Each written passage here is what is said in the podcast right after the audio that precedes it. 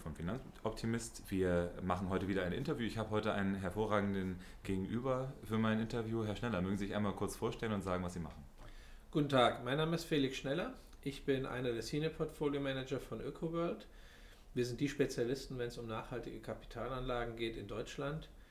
Wir können mit äh, Fug und Recht behaupten, dass wir diejenigen sind, die das Thema wirklich an, am intensivsten, äh, insbesondere das Thema Nachhaltigkeit, am intensivsten äh, analysieren. Äh, ich habe daneben eben auch noch die Rolle, dass ich bei uns den institutionellen Vertrieb leite. Okay, hervorragend. Also das heißt, ähm, Sie sind hier eigentlich einer der Federführenden, die das Portfolio dann auch äh, betreuen, wenn ich das richtig verstanden habe. Und was ist die Vision äh, hinter, dem, hinter der Öko-World, hinter dem Öko-Vision vielleicht auch? Wo soll es hingehen damit? wir sind als Finanzmarktteilnehmer mit Sicherheit eine ganz große Ausnahme. Wenn Sie sich äh, die äh, Fondsgesellschaften angucken, im Regelfall kommen die irgendwo aus einer Finanzwelt heraus oder wenn Sie sich heutigen Neugründungen anschauen, dann haben die irgendeinen Ursprung in einem Fondsmanager, in einem Investmentbanker oder wie auch immer.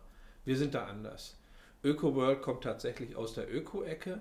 Das heißt, die Wurzeln von ÖkoWorld liegen in der Gründung in der Anfang der 70er Jahren, als sich Alfred Plato und Klaus Odenthal, das sind die Gründungsväter von unserer Gesellschaft, äh, kennengelernt haben im Rahmen von Anti-Atomkraft-Demonstrationen, im Rahmen von der Friedensbewegung und im Laufe der Jahre äh, eben äh, die Idee entwickelt haben, dass man auch einen nachhaltigen Fondsmanager in Deutschland braucht und äh, dann erstmal überlegt haben, was ist eigentlich nachhaltig. Und das ist das, was ÖkoWorld ausmacht. Wir haben erstmal vier Jahre darüber nachgedacht, welche Anlagenkriterien sind eigentlich nötig, um eine nachhaltige Kapitalanlage zu haben.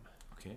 Ähm, ja, Nachhaltigkeit auf jeden Fall ein sehr subjektives Thema, sehr häufig, aber es gibt da auf jeden Fall ein paar Dinge, die man als Grundlage, glaube ich, für alles dann äh, auch mal nehmen kann. Ich denke mal, dass äh, kaum jemand von uns Massenvernichtungswaffen gut findet. Ähm, es ist aber ein sehr spezieller Ansatz, den Sie da fahren. Und äh, dementsprechend, ähm, es gibt ja wenige Fonds, die wirklich diese Null-Toleranz haben, ja? also bei vielen Themen. Können Sie dazu einmal kurz was sagen? Genau, das ist eben aus dieser äh, Findungsphase oder aus dieser Entwicklungsphase von Anfang an heraus entstanden, dass äh, sich die Gründungsväter damals und Gründungstöchter oder Mütter, nicht nur die Väter, auch die Mütter, damals eben überlegt haben, was ist eigentlich nachhaltig. Natürlich ist man sich äh, einig, äh, dass Kinderarbeit, äh, Krieg ähm, und weitere Themen, äh, die Klassiker sind, äh, keine Rolle spielen sollen.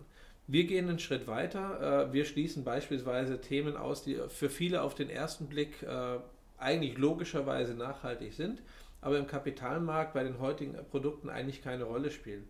Wir sehen nicht einen äh, Raubbau an natürlichen Rohstoffen als nachhaltig an. Wir sehen auch nicht als nachhaltig an, äh, wenn wir uns betrachten, was die Massenlebensmittelindustrie äh, tatsächlich betreibt. Das ist Raubbau an der Zukunft von unserer Erde und äh, letztendlich damit an der Zukunft von unseren Kindern. Hm. Auf der anderen Seite gibt es aber noch einen zweiten wichtigen Aspekt. Denn einfach nur dagegen sein macht es nicht besser wenn ich meinem Kind einfach nur verbiete, nicht der Play mit der Playstation zu spielen und äh, nicht äh, die ganze Zeit irgendwie am Handy rumzudaddeln, dann hat es noch keinen Moment gelernt, dann habe ich noch keine positive Entwicklung forciert. Und natürlich muss ich mich auch, muss ich mir auch überlegen, wie kann man positiv nach vorne gehen. Und das ist das Thema äh, Vision. Unser größter äh, und ältester Fonds heißt nicht deswegen Ökovision, weil es gut klingt, sondern weil eben auch eine Vision für eine nachhaltige Entwicklung dort mit äh, verarbeitet ist. Okay. Ähm, Finde ich eine sehr, sehr gute Geschichte. Also das fühlt sich für mich dann auch immer schon sehr souverän an, weil sehr häufig stellt man ja auch fest, dass ja. dann äh, Fondsgesellschaften so aufgebaut sind, dass man vielleicht so ein Ethik-Research hat und dann aber einen konservativen Fondsmanager dann dabei hat. Das ist ja dann hier auf jeden Fall äh, sehr anders.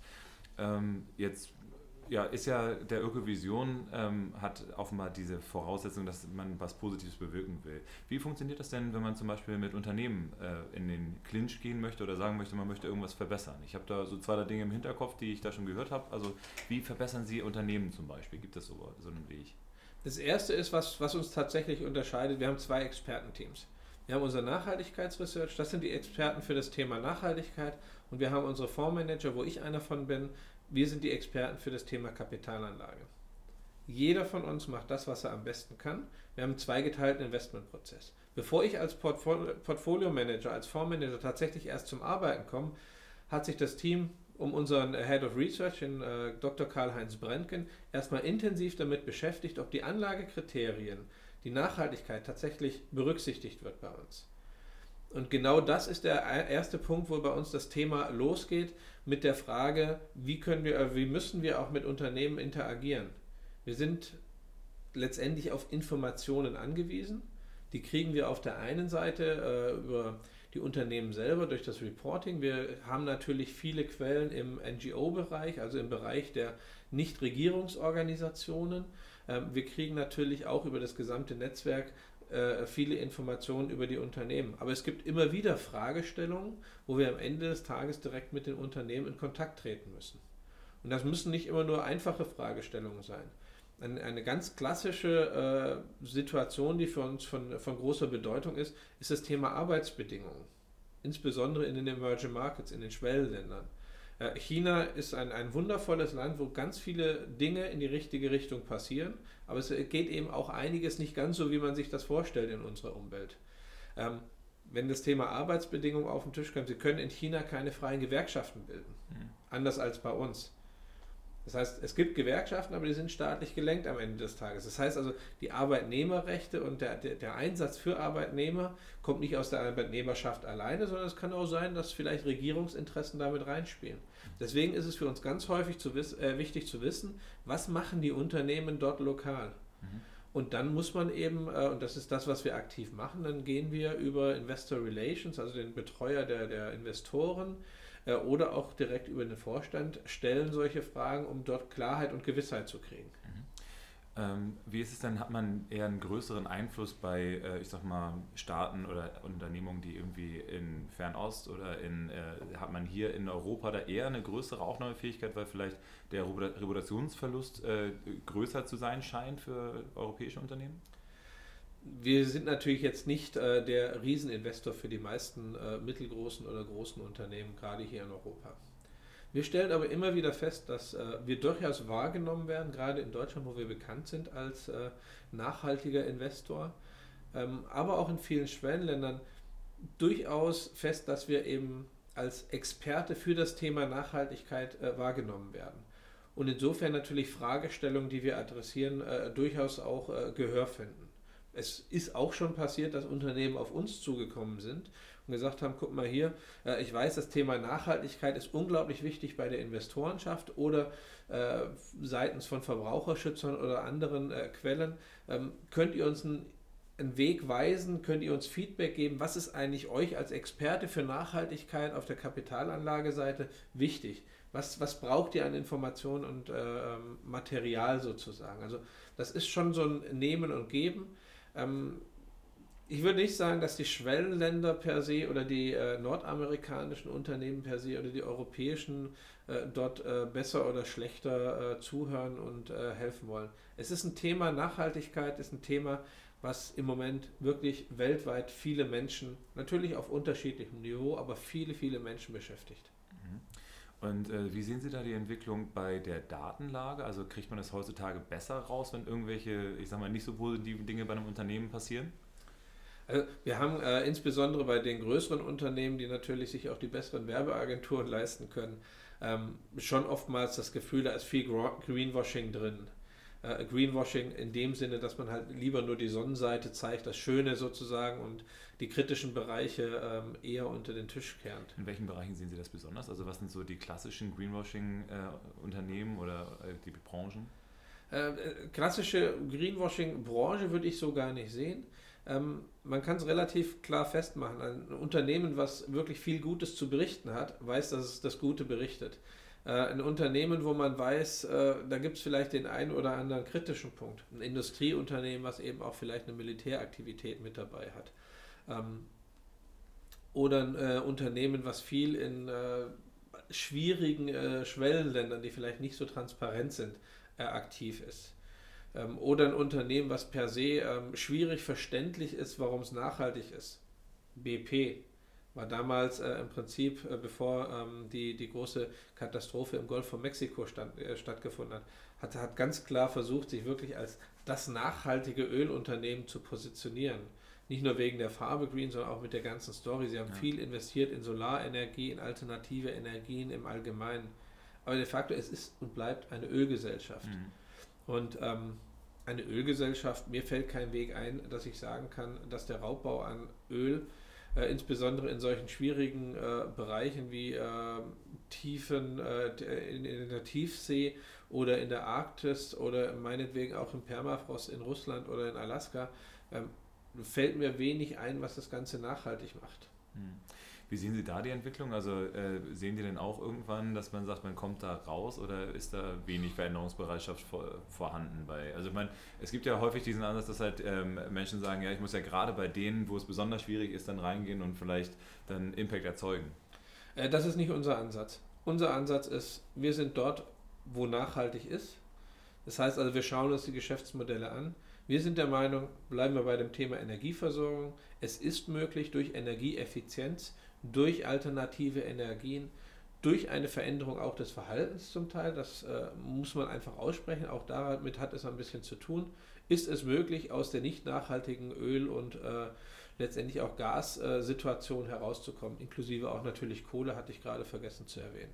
Wir dürfen nicht ver vergessen, ähm, wir leben im Moment in einem Setup, in einer Situation in dieser Welt, wo die Ressourcen, die erneuerbar sind, für die gesamte Bevölkerung bereits im August verbraucht sind. Hm. Das heißt, von Mitte August bis Dezember leben wir von den zukünftigen Ressourcen. Und zwar, das geht von der Energie über die Lebensmittelindustrie bis zur Bekleidung. Im Querschnitt ab August haben wir eigentlich die Ressourcen vom äh, Jahr 2018 erschöpft. Und das wird ja auch immer dramatischer. Ne? Es ist ja nicht so, dass dieser Tag nach hinten sich verschiebt, sondern der wird ja, kommt ja immer näher ran. Ja. Richtig? Ja, also das ist auf jeden Fall eine große Thematik. Ähm, das heißt, da sehen wir ja auf jeden Fall auch einen Handlungsbedarf. Wo würden Sie denn sagen, ist, wenn man das Thema nachhaltige Geldanlage nimmt, denn der größte äh, Motivator beziehungsweise derjenige, der am meisten tun kann? Also ich stehe halt immer auf dem Standpunkt, dass ich als Retailer natürlich dann äh, derjenige sein sollte, der dann viel mit dem Kunden spricht oder muss das größer äh, dann auch mal transparenter gemacht werden? Oder wie sieht es aus mit Politik? Sollte die vielleicht dann irgendwie sagen, ich mache zwangsweise in Investmentfonds, die aus Deutschland kommen, dann ein ESG-Profil rein? Was wäre da so wünschenswert? Wir stellen fest, in den letzten vier, fünf Jahren insbesondere, ähm, dass Nachhaltigkeit, wenn man so will, aus der Öko-Ecke rauskommt und im Mainstream landet. Das geht schon dabei los, wenn Sie die Zeitung heutzutage aufschreiben, nachhaltig ist ja alles Mögliche.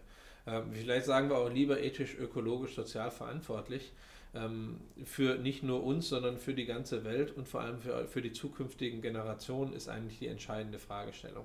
Aber diese Verantwortlichkeit kommt mehr und mehr eigentlich in der breiten Bevölkerung auf und mehr und mehr vor allem auch auf der Kapitalanlage.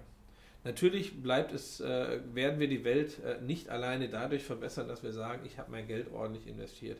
Wir werden auch die Welt alleine nicht dadurch verbessern, dass wir sagen, ich stelle auf ein Elektroauto um, wobei da muss man sich noch überlegen, wie die Ökobilanz tatsächlich ist am Ende des Tages.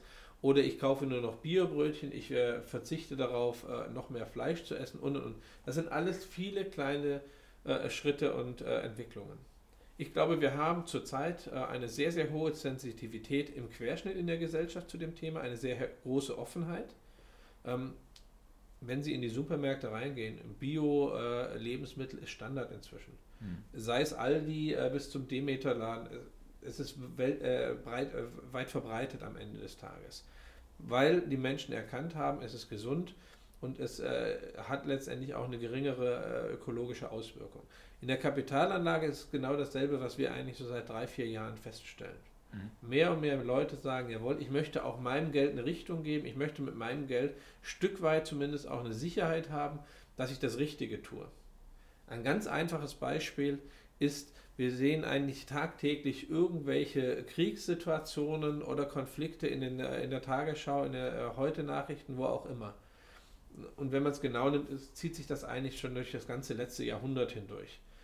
Äh, es gibt viele Menschen, die sind einfach froh, dass sie sagen können, ich habe damit auf meiner Geldanlageseite nichts zu tun. Und dieses, diese Möglichkeiten, dass man eben auch verantwortungsbewusst investieren kann, kommt mehr und mehr bei den Leuten tatsächlich auch an. Also sie nehmen es mehr und mehr wahr, dass es überhaupt diese Möglichkeit gibt. Hm. Wobei, äh, ich habe das Gefühl, dass äh, viele eben auch immer noch trotzdem sagen, ja, wieso, ich habe ja gar keine Geldanlagen, wenn sie dann ihr Geld zum Beispiel auf dem Girokonto halt rumliegen haben. Ich glaube, da ist das Bewusstsein nicht so stark da, dass eben mit diesem Geld natürlich trotzdem was passiert. Das heißt, äh, was mein Ansatz dabei ist, ist ja viel Information, also auch jetzt mit dem Podcast zum Beispiel dann reinzugeben, damit äh, man hört, okay, alles klar, jeder einzelne Euro, jeder Cent, den ich habe, der trägt halt irgendwo dazu bei, dass Gutes oder nicht so Gutes passiert. Und äh, dementsprechend äh, ist das ja vielleicht auch nochmal so eine Entwicklung, wo man halt mehr machen muss. Sie haben es vorhin gesagt, äh, vielleicht demnächst irgendwelche Webinare, die Sie dann eben online stellen wollen. Podcasts sind eben auch ein Thema. Ähm, ja. Vielleicht ganz kurz dazu. Es gibt einen Punkt, den ich persönlich sehr, sehr schade finde. Gut, jetzt lebe ich in der Anlagewelt.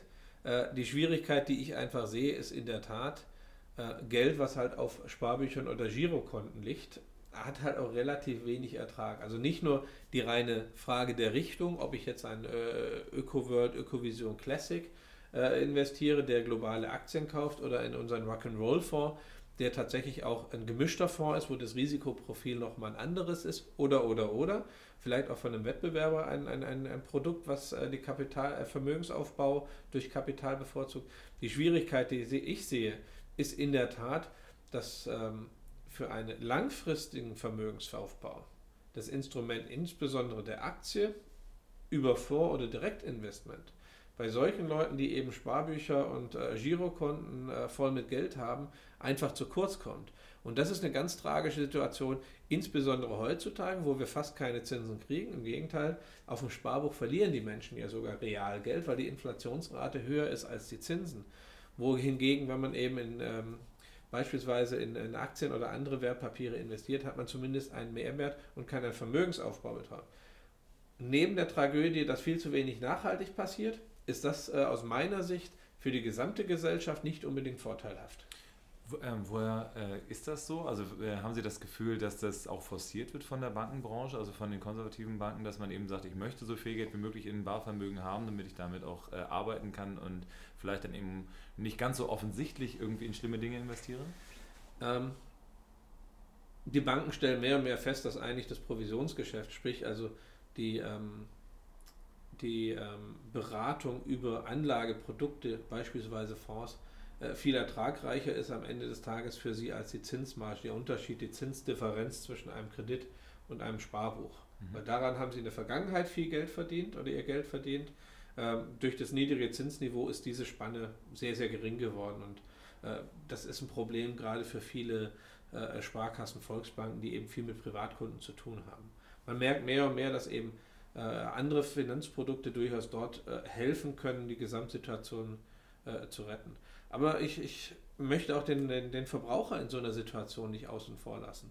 Weil letztendlich natürlich geht jeder von uns äh, zu einer Sparkasse, zu einer Bank oder einer Direktbank und sagt, ich hätte gerne, äh, natürlich auch zu einem Vermögensberater, Entschuldigung, ähm, ich hätte gerne ein äh, Finanzprodukt, was mir hilft, mein Problem zu lösen. Ja. Ähm, aber ich möchte kein Risiko haben, wie auch immer. Aber letztendlich muss man sich halt auch fragen, wie viele Leute gehen zu einem Autohersteller oder zu einem Autohaus und sagen, ah, ich habe da ein Problem, Mobilität, ich bräuchte gerne ein Auto, was dies und das und jenes kann. Nein, beim Auto ist der Verbraucher in der Lage zu sagen, ich hätte gerne ein Elektrohybrid beispielsweise. Der braucht so und so ein Drehmoment, der braucht die Farbe äh, Pfirsich, seicht aber nur ähm, mit Metallic, der braucht ein Tempomat, auf- und einklappbare Außenspiegel und was weiß ich alles. Da ist der Verbraucher in der Lage, sich tatsächlich viele Gedanken zu machen. Bei der Kapitalanlage, wo es wirklich auch um langfristige Entscheidungen geht, weil Wohlstand, den ich heute erzeuge, der bleibt mir im Zweifelsfall im Alter erhalten, wenn ich heute die richtigen Entscheidungen treffe. Das Auto ist im Zweifelsfall nach acht Jahren abgeschrieben und ich muss denselben Prozess nochmal durchlaufen. Mhm. Und ich möchte den Verbraucher nicht ganz rausnehmen aus dieser Situation, zu sagen, hey, eigentlich so ein bisschen Fortbildung auch auf Finanzebene äh, schadet nicht. Und die Leute, die sich mit Geld beschäftigen, landen dann relativ schnell eben auch bei Anlageprodukten, wo ich einen nachhaltigen Wert auch habe. Bei Direktinvestitionen in Aktien oder eben Aktienfonds beispielsweise. Weil langfristig ist das ein Bereich, der die meiste Rendite verspricht. Auf jeden Fall. Also das Ding ist, äh, meine Wahrnehmung ist, dass viel Traditionalismus auch gerade im Geldgeschäft dann passiert. Es äh, wird, ich habe gestern Abend einen Vortrag auch wieder gehalten, wo dann gesagt worden ist, ja, ich habe den Bausparbetrag mal wieder äh, von meinem Vater dann irgendwie bekommen oder von meinem Großvater oder sowas. Da wird ja häufig von Generation zu Generation was weitergegeben. Und das, was Sie ja vorhin auch gesagt haben, das Zinsniveau reduziert sich immer weiter und dementsprechend muss man jetzt andere Lösungen auf die vermeintlich auch gleiche Frage dann eben beantworten, wie kriege ich langfristig vernünftige Renditen hin. Und ähm, dementsprechend ist das, denke ich mal, unser beider Auftrag. Ne? Also sowohl die des Retailers als auch die von demjenigen, der das Produkt baut. Ähm, trotz alledem ist es halt so, dass ja in der ähm, Öffentlichkeit, wenn ich mir jetzt irgendwie so umgucke und die Frankfurter Hochhäuser angucke, so richtig viele Produktanbieter gibt es ja nicht, die das dann bis zum Ende durchziehen. Also von daher vielleicht auch nochmal die äh, Frage nach der Vision dann. Also wo wird es vielleicht in den nächsten zehn Jahren hingehen mit Ökovision? Ähm, ein, zwei Sätze haben wir vorhin schon gewechselt, die wir jetzt nicht wiederholen wollen, aber was, was ist so das Ziel dabei? Äh, das Ziel von ÖkoWorld ist natürlich, äh, der führende Anbieter für nachhaltige Kapitalanlagen erstmal im Moment im deutschsprachigen Raum zu bleiben und diese Position weiter auszubauen. Und mit führend meine ich nicht nur, dass wir der größte Anbieter sein wollen, sondern dass wir den qualitativen Aspekt, dass wir diejenigen sind, die wirklich Nachhaltigkeit am konsequentesten in, in die Kapitalanlage bringen und gleichzeitig eine hervorragende Performance äh, auch äh, letztendlich unseren Kunden bescheren können. Diese Position wollen wir mindestens halten. Gerne auch äh, auf weitere Regionen noch ausarbeiten.